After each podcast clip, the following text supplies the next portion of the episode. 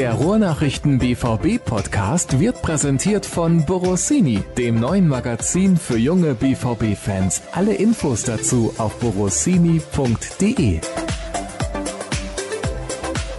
Dann lass uns loslegen. Was gibt's heute? Heute gibt's, dass wir schon live drauf sind, Dirk. Ah, Ja, das ist ja der Klassiker, dass ich nicht das verrate. immer so, ohne das, ohne das anzukündigen, genau. Ja, Ja, genau, dass ich nicht verrate, wann ich einschalte mit der Aufnahme, beziehungsweise wann ich die Aufnahme einschalte. So, ein bisschen Grammatik wollen wir ja hier noch richtig nutzen im BVB-Podcast der Ruhrnachrichten. Schön, dass ihr wieder eingeschaltet habt zur nächsten Ausgabe. Dirk möchte wissen, was wir heute besprechen und dann schaue ich mal und sehe Themen, hm, eigentlich nicht so sonderlich viel, aber wir haben ja einige Hörerfragen. Wir haben wieder BVB-Spieler, die fit sind, die im letzten Spiel nicht mit dabei gewesen sind, aber die wieder trainieren. Da kann Dirk ein bisschen was zu sagen. Wir haben einen Top-Transfer. Ach nee, der war im Handball. Wie ärgerlich. Also können wir auch nicht drüber sprechen. Aber wir haben natürlich ein paar Gerüchte, über die wir noch sprechen können. Und Dirk ist auch beim Länderspiel mit dabei gewesen und da ist ein Thema sehr, sehr groß gewesen. Da würde ich gerne auch heute drüber sprechen, obwohl das eigentlich nicht so sonderlich viel mit Borussia Dortmund zu tun hat. Ich habe es gerade angekündigt, Dirk. Es gab ein Länderspiel am Mittwoch, Deutschland gegen Serbien. Ich fand, die Mannschaft hat gar nicht so schlecht gespielt in der zweiten Halbzeit. Vor allem hat sich viele Torchancen herausgespielt. Vielleicht kannst du das Spiel mal kurz zusammenfassen, wie du es erlebt hast.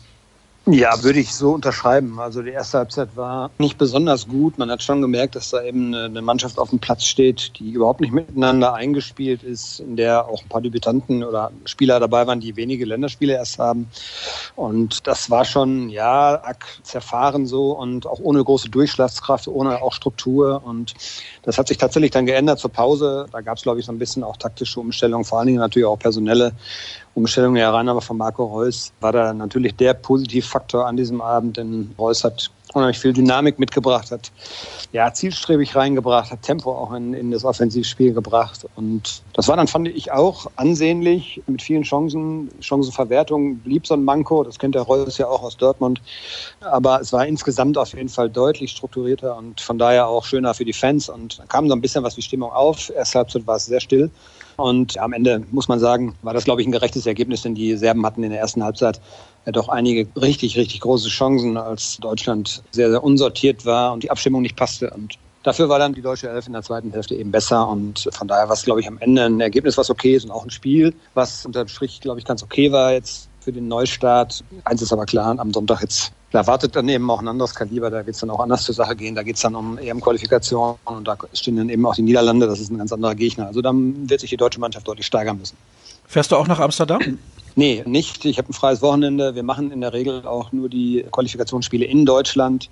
Da jetzt ja auch relativ wenig, beziehungsweise ja nur einer aus Dortmund eben dabei ist, wird sich das erstmal auch so nicht ändern. Wenn wir jetzt vier, fünf deutsche Nationalspieler hätten, würden wir da sicherlich auch anders von Mal zu Mal entscheiden. Aber im Augenblick ist es eben so, dass wir nur die Spiele in Deutschland machen.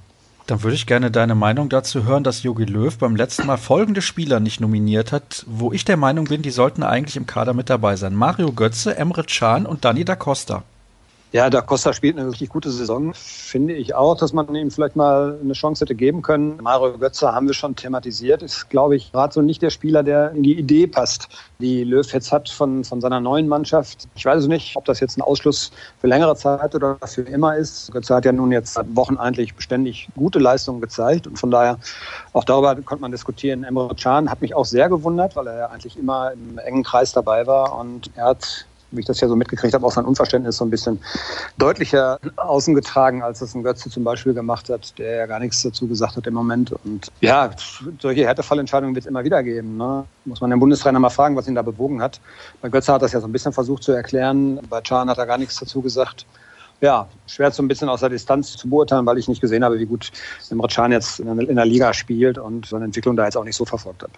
Da kann ich dir sagen, dass Emre Can in der Liga zuletzt sehr solide gespielt hat und Juventus du hat ja auch immer, genau, ja.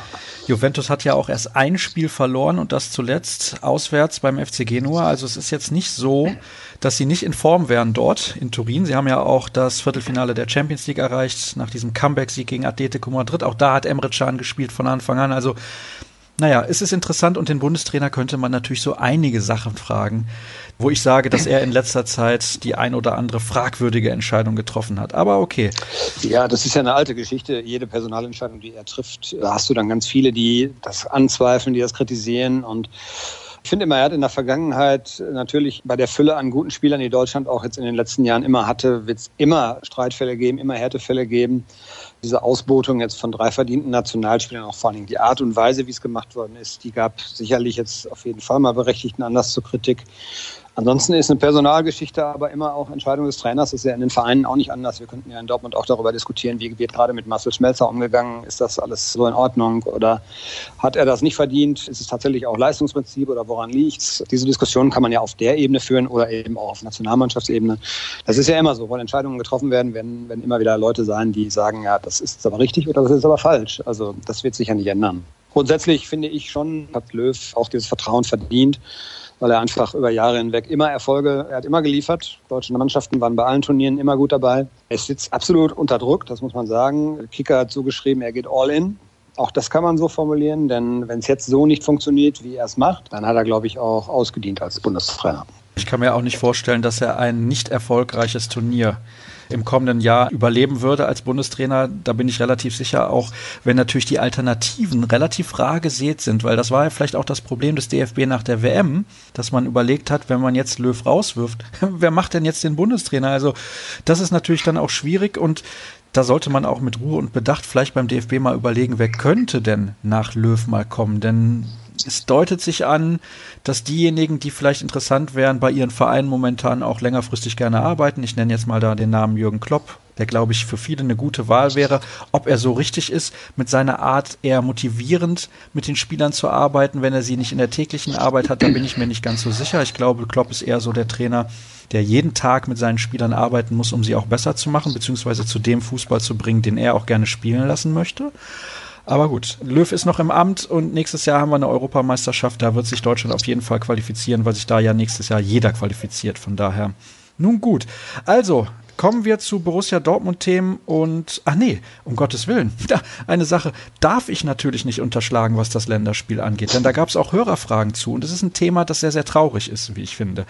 Ich weiß nicht, inwiefern du es während des Spiels mitbekommen hast, was diese rassistischen Beleidigungen ja, mit, überhaupt Die haben wir gar nicht mitbekommen. Das ist ja auch wohl, glaube ich, so ein, so ein, so ein ja, Gespräch gewesen eben in dieser Blockreihe und ich glaube, das hat im weiten Rund jetzt so gar keiner mitbekommen. Das waren ja keine Sprechchöre oder sowas, sondern das waren Diskussionen innerhalb eines Blogs und der Journalist, der dann da zufällig saß und das öffentlich gemacht hat, sehr richtig, wie ich finde. Aber das ist natürlich schon eine unschöne Szene. Also da, da fällt einem auch manchmal wirklich nicht mehr viel zu ein, muss ich ehrlich sagen.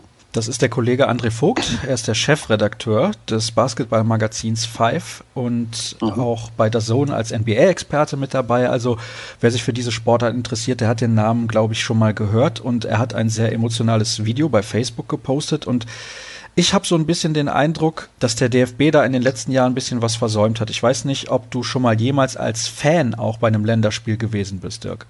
Wenn, dann kann ich mich nicht mehr daran erinnern. Also das muss dann schon 30 oder mehr Jahre her sein. Nee, war ich glaube ich noch nie, ehrlich gesagt. Mhm. Also ich bin schon mal beim Länderspiel als Fan gewesen. Ich bin auch bei Auswärtsspielen schon mal als Fan gewesen und auch im DFB-Blog und muss sagen, das war politisch nicht sonderlich korrekt. Das hat ja. mir nicht gefallen. Ich habe mich da auch relativ unwohl gefühlt und habe das dann auch sehr schnell sein lassen und habe mir dann vielleicht auch Karten besorgt im neutralen Bereich, um einfach nur das Fußballspiel sehen zu können ich habe so ein bisschen das Gefühl, ja, der DFB hat in den letzten Jahren da was versäumt. Bin ich ein bisschen weit weg, kann ich nicht so beurteilen. Ich weiß es eben, dass Borussia Dortmund diese Arbeit sehr, sehr ernst nimmt. Da es hier natürlich auch ein spezieller Fall ist in Dortmund in einer sehr starken rechtsextremistischen Szene auch. Und DFB kann ich jetzt so nicht beurteilen, aber solange sowas passiert, sind, glaube ich, alle aufgerufen, jegliche Arbeit dagegen auch zu intensivieren und auch sich klar zu positionieren. Also sowas als ja nicht abänderbar oder wie auch immer hinzunehmen. Und es sind ja nur ein paar wenige oder so. Also solche Argumentationen, denen könnte ich überhaupt nicht folgen. Von daher finde ich klare Positionierung und noch mehr und die Arbeit noch intensiver zu gestalten, ist dann auf jeden Fall Pflicht. Denn wenn sowas einreißt und ja dann irgendwann einfach als gegeben hingenommen wird, dann sind wir, glaube ich, am Punkt, wo es schwierig wird. Und ich fand das sehr besorgniserregend, muss ich ehrlich sagen. Ja, das ist, glaube ich, ein Wort, was es sehr, sehr gut ausdrückt. Was kann denn der DFB oder vielleicht auch Borussia Dortmund tun, damit sowas nicht passiert und überhand nimmt? Ja gut, das ist Basisarbeit. Ne? Da geht man in die Fanclubs, da positioniert man sich eigentlich auch öffentlich in, eine, in schöner Regelmäßigkeit, so würde ich es mal sagen. Also man muss das Thema immer wieder auf die Tagesordnung bringen gegenüber den Fans.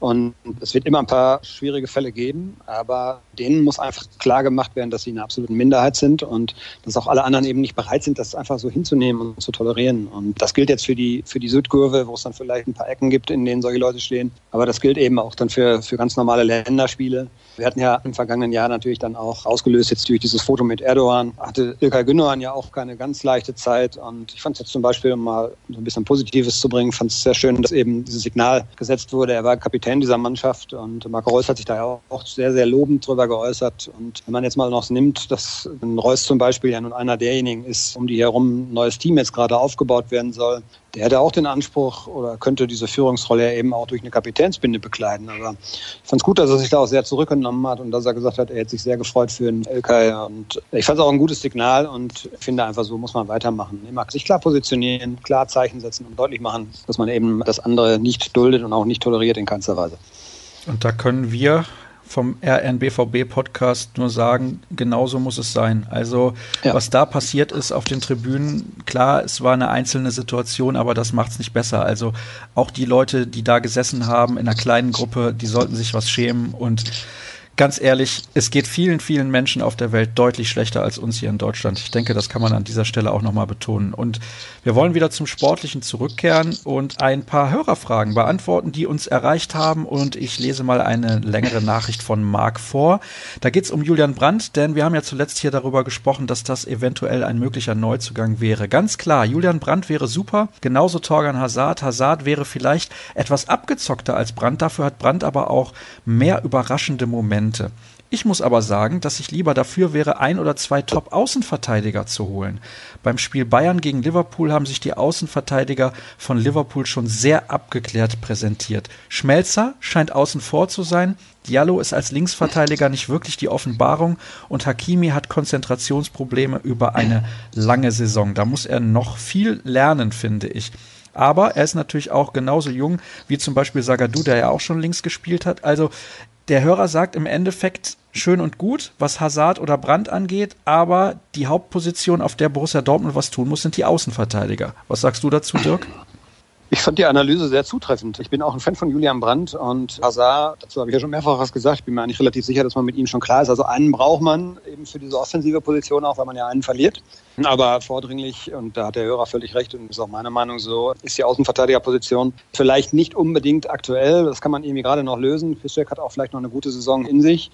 Vielleicht ist ein Schmelle dann auch mal wieder, wenn er konstant im, im Training ist. Er war dann ja auch wieder verletzt, war krank und er passt jetzt im Moment, habe ich so das Gefühl, nicht ganz so ins, ins taktische Schema. Das ist so der Grund, warum er gerade gar keine Rolle spielt. Aber wir haben ja auf Sicht auch die Außenverteidigerproblematik, dadurch, dass ein Hakimi nur einen Live-Vertrag hat. Und ich glaube nach wie vor, dass es schwierig ist, ihn zu halten. Und auch deshalb, weil natürlich dann irgendwann ein Piszczek sozusagen in Rente geht, weil Marcel Schmelzer auch nicht mehr der Jüngste ist. Also die Problematik besteht, die ist auch bekannt. Und von daher muss man immer gucken, wenn man jetzt mit den Millionen um sich wirft, weil irgendwelche offensiven Spieler auf dem Markt sind. Es gibt schon vordringlichen Bedarf, sieht man jetzt mal vielleicht vom Stürmer ab.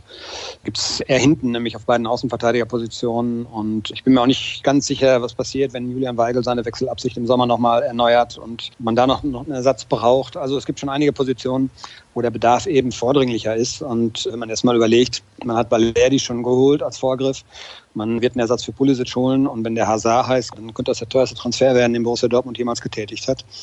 Und dann braucht man noch einen Stürmer und man braucht eigentlich, wie gesagt, auf den Außenverteidigerpositionen auch Leute. Von daher muss man auch mal gucken, wie da die Realität ist und wie realistisch das alles ist. Wenn man mit ganz tollen Namen um sich schmeißt, wobei Julian Brandt, da bleibe ich auch bei. Das ist ja auch das, was meine Kollegen schon mehrfach, glaube ich, betont haben. Wenn so ein Spieler für so einen Kurs auf dem Markt ist, dann muss man sich zumindest damit beschäftigen, ob dieser Spieler dann überhaupt wirklich auf den Markt kommt oder ob er dann nicht ein anderes Ziel bevorzugt. Das ist ja noch ein ganz anderes Thema, da muss man nochmal abwarten. Dann lass uns noch mal kurz über Julian Brandt sprechen, denn da gibt es eine sehr, sehr interessante Frage, wie ich finde, von Pierre zu dieser Thematik. Der schreibt auch, von Sascha und Jürgen wurde Julian Brandt als geeigneter Neuzugang genannt, wenn Pulisic geht. Erstmal impliziert diese Aussage natürlich, dass ich vor allem und Jürgen ein ganz kleines bisschen unglaublich viel Ahnung haben. Tatsächlich hat Brandt viel Dynamik und technische Fähigkeiten, aber ist er wirklich der Flügelspieler à la Sancho oder nicht mehr der Spieler, der aus der Mitte kommt, wäre damit, wie man es auch vorgestern beim DFB-Spiel gesehen hat, nicht eine noch stärkere Mittellastigkeit die Folge. Ja, habe ich gelesen. Es ist durchaus auch ein interessanter Aspekt, was mir bei diesem Spiel jetzt am Mittwoch vor allem aufgefallen ist, dass er natürlich immer noch in einem Reifeprozess steckt. Das war jetzt nicht sein bestes Länderspiel. Und er hat auch in der Liga vorher ein, zwei Spiele dabei gehabt, die ich gesehen habe, wo der mir nicht so aufgefallen ist, wo er eher sogar negativ aufgefallen ist. Aber das ist natürlich auch eine Geschichte, die muss man eben jungen Spielern auch noch zugestehen. Das ist, glaube ich, eine ganz normale Geschichte. Diese Mittellastigkeit, ja, ich glaube es eigentlich ja nicht. Also er ist kein klassischer Außenspieler eins zu eins. Es ist schon seine Stärke, dass er sich sehr, sehr viel bewegt auf allen offensiven Positionen und eben auch quer über das Feld. Und das ist, glaube ich, eine Geschichte, die in ihm drin steckt. Andererseits ist er natürlich durchaus auch in der Lage, noch dazu zu lernen. Und wenn es eine taktische Direktive vom Trainer gibt, wie er sich auf dem Feld zu verhalten hat, dann ist Julian Brandt sicherlich auch in der Lage, das umzusetzen. Also er wird dann nicht stur seinen Stiefel spielen, sondern er muss natürlich sich auch anpassen an das Spielsystem, was sein jeweiliger Verein und der jeweilige Trainer jetzt gerne sehen würde. Also daran sollte das, glaube ich, nicht scheitern, dass man sich für Julian Brandt interessiert. Und von seinen generellen Fähigkeiten und von seinem Talent her würde ich immer sagen, es ist ein Spieler, der dem BVB auch weiterhelfen würde. Und wenn man dann mal sieht, dass man ja eine Konkurrenzsituation auch braucht, weil wir haben ja nun den Fall gehabt, dass mal ein Reus ausgefallen ist, dann hat man ein Problem, dass ein Sancho mal vielleicht ein schlechtes Spiel gemacht hat, weil er auch noch sehr jung ist. Sancho könnte auch irgendwann mal gehen. Das wird nicht mehr lange dauern, wenn er so weiter spielt. Also braucht man da auch langfristig schon Ersatz. Und von daher ist es eben auch gut möglich, dass man sich mit der Personalie Brand beschäftigt. Dazu passt die nächste Frage von Gregor, dass Sancho ja eben erst zum besten Teenager der Welt gekürt wurde. Denkt ihr, wir können ihn über den Sommer hinaus halten? Das heißt ja von Zorg, er wechselt nicht und auch Sancho fühlt sich wohl, aber wenn da auf einmal ein Top-Club anklopft, kann es ja schnell anders aussehen. Also ich glaube, er spielt auf jeden Fall noch die kommende Saison zumindest in Dortmund. Danach wird es natürlich schwer, vor allem wenn seine Entwicklung so weitergeht wie bislang, weil dann wird er irgendwie 15 Tore und 20 Vorlagen haben und dann kannst du ihn definitiv nicht mehr halten. Und dann haben wir im nächsten Sommer eine Europameisterschaft, auch nochmal eine schöne Bühne.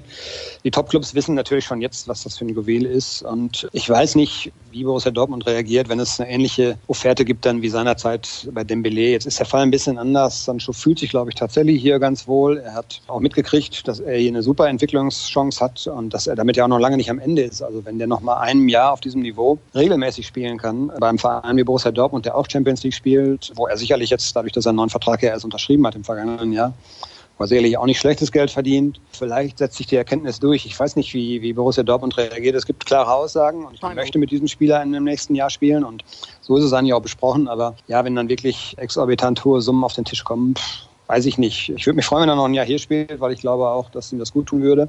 Denn das beste Talent Englands, wenn der dann wieder nach England zurückgeht, dann kann man sich vorstellen, was da nächstes Jahr auf den einprasseln würde. Das wird sicherlich auch nochmal für, einen, für einen zusätzlichen Druck auch sorgen. Und dann spielt er, wenn natürlich, dann in einer Mannschaft, in der richtig, richtig viele Topstars unterwegs sind. Und da hat er dann nicht diese automatische Stammplatzgarantie. Hier spielt er im Prinzip in jedem Spiel. Favre ist ein Fan von ihm und er rechtfertigt ja auch dieses Vertrauen. Von daher ist er, glaube ich, hier gut aufgehoben. Aber wie gesagt, wenn dann 150 Millionen geboten werden, was natürlich eine Irrsinnsumme wäre, nur mal so als Beispiel jetzt, wer weiß, wie Borussia Dortmund dann reagieren müsste sogar. Das muss man ja auch mal sagen. Das ist ja dann einfach wirtschaftliche Abwägung auch. Ne? Die Frage ist, wie schnell kannst du einen Ersatz finden, der ähnliche Qualität mitbringt? Das ist das eine. Das andere ist natürlich, du hast auch eine gewisse, wie du sagst, wirtschaftliche Verantwortung. Das ist eine Aktiengesellschaft Borussia Dortmund, beziehungsweise der BVB ist an der Börse und das spielt dann ja auch immer mit rein. Aber also ich bleibe dabei, ich denke, ein Jahr wird er auf jeden Fall in Dortmund noch spielen. Dann kommt es darauf an, wie er in der kommenden Saison spielt. Wenn er zum Beispiel so spielt wie jetzt Pulisic in dieser Saison, dann sinkt natürlich auch sein Marktwert massiv. Ja, ich glaube, der wird gar nicht mal so dramatisch sinken, außer er hat mal wirklich ein ganz langes Loch. Bei Pulisic ist das jetzt sicherlich auch noch ein anderes Thema. Der war im Kopf nicht frei ich habe so ein bisschen das Gefühl, dass auch diese Klärung dieses Wechsels jetzt nicht dafür gesorgt hat, dass er komplett frei ist. Vielleicht denkt er auch schon zu viel jetzt an die Zukunft, was eben ab Sommer sein wird. Äh, schwer zu sagen, aber er hat auf jeden Fall keine gute Saison und wollen wir hoffen, dass das jetzt bei Sancho nicht passiert. Aber um das dann vielleicht mal abzuschließen, ich glaube, da bleibe ich auch bei dir. Ich gehe eigentlich auch davon aus, dass er nächstes Jahr hier spielt. Sonst hätte er auch letztes Jahr nicht verlängern müssen. Klar, man hätte seinen Vertrag ja auch stillschweigend irgendwie mit mehr Gehalt ausstatten können. Aber er hat sich ja noch mal etwas länger gebunden an den BVB und ich hoffe eigentlich auch, dass das ein Signal ist, dass er, dass er weiß, wie er sich hier gut entwickeln kann, dass das so ist hier und dass wir ihn dann auch nächstes Jahr eben noch sehen werden. Es wäre sehr schade, vor allen Dingen, wenn er nach einer fantastischen Saison direkt wieder weg wäre. Ja, das hatten wir ja bei dem Belay. Ne? Das geht dann doch manchmal ganz schnell und da bedeuten Vertragslaufzeiten auch nichts. Das ist einfach so im, im modernen Fußball heute. Und von daher kann man, glaube ich, nichts ausschließen. Und ja, es gibt ja reichlich Interessenten. Und ich hoffe einfach nur, dass er nochmal hier bleibt, weil es ist schon sehr auch ansehnlich für uns natürlich auch. Das, das macht Spaß, ihm zuzuschauen. Und ja, wenn er dann so spielt wie in Berlin, zweite Halbzeit, war dann ist ja auch eine Qualität, dass er dann einfach so aufdreht, dass ihn das gar nicht stört, dass er in der ersten Halbzeit vielleicht nicht ganz so präsent war, nicht so durchschlagskräftig war. Er macht einfach weiter und das unterscheidet eben dann einen guten von einem sehr, sehr guten Spieler und ein Megatalent eben von einem normalen Talent vielleicht. Und die Frage des Ersatzes, ja, die ist eben, die ist, auf dem Niveau ist das, glaube ich, ganz schwierig. Ne? Das muss man eben dann versuchen, anders zu lösen. Ne? Bei dem Belay hat man es ja geschafft. Man hat ihn gefunden und man hat ihn sogar relativ günstig noch bekommen oder sehr günstig. Und die Frage ist, ob das nochmal gelingt das größte Faustpfand von Borussia Dortmund ist natürlich, solchen Spielern sagen zu können, bei uns bekommst du viel Spielzeit. Guck dir an, was mit Dembele war, guck dir an, was mit Sancho war, du kannst der Nächste sein. Ja, ja, ja, genau. Das ist tatsächlich ein Trumpf. Und wenn die Spieler nicht ganz blöd sind, wenn sie einfach auch wissen, wie wichtig das ist in ihrem Alter, ja, wenn dann so ein Talent, guck dir Renato Sanchez in München an, passt dann nicht so rein. Der Trainer steht nicht so auf ihn. Er wollte ihn nicht, er hat ihn ja sozusagen aufs Auge gedrückt bekommen. Und das ist ein verlorenes Jahr für den. Jetzt hat er sich schon wieder beschwert, dass er sich nicht wohlfühlt. Ist ja auch logisch. Und am Ende muss er bilanzieren, dass es ein verlorenes Jahr für ihn war. Ja. Und da sollten alle Spieler schon sich genau überlegen, wie sie den weiteren Weg gehen, weil Geld verdienen können die dann später noch genug. Und da ist, glaube ich, erstmal wichtig, dass sie ihre eigene Entwicklung eben forcieren. Und das geht nur über Spielzeit. Ach, manche verdienen ja jetzt schon genug. Also ich würde sofort das Gehalt mit Sancho tauschen. Ja, wenn die nicht verrückte Sachen machen, werden sie auch davon ihr Leben lang ganz gutes Auskommen haben. Aber es ist dann eben so, wenn dann noch einer mit mehr winkt, dann werden eben manche doch schwach. Ne? Das ist halt leider so. Aber ich hoffe doch, dass er ein Typ ist, der einfach aussieht, und das habe ich jetzt schon ein paar Mal gesagt, was er hier für Chancen hat und dass er hier gut aufgehoben ist. Und das ist, glaube ich, für so einen jungen Kerl ja auch wichtig, wenn du fremd bist und dann das Gefühl hast, hier bist du wertgeschätzt, hier hast du Rückhalt, wenn es auch mal vielleicht mal ein, zwei Spiele nicht gut läuft. Das ist sehr, sehr viel wert, gerade in dem Alter. Man kann sich ja auch mal nach einem Wechsel nach Nordspanien so einen Thron bauen lassen von seinem Geld. ja, kann man aber auch lassen, oder? Ich weiß nicht, würde der bei dir ins Wohnzimmer gut reinpassen? Ich kenne dein Wohnzimmer nicht. Ich kenne deinen Stil ja, nicht, Dirk. Ja, sagen wir mal so, das würde so ein bisschen sich beißen mit. Ich habe es eher, eher, so, also nicht, nicht postmodern, aber eher so gediegen, würde ich mal so sagen. Ja, gemütlich. Gemütlich. Ja, genau. das ist doch das Wichtigste.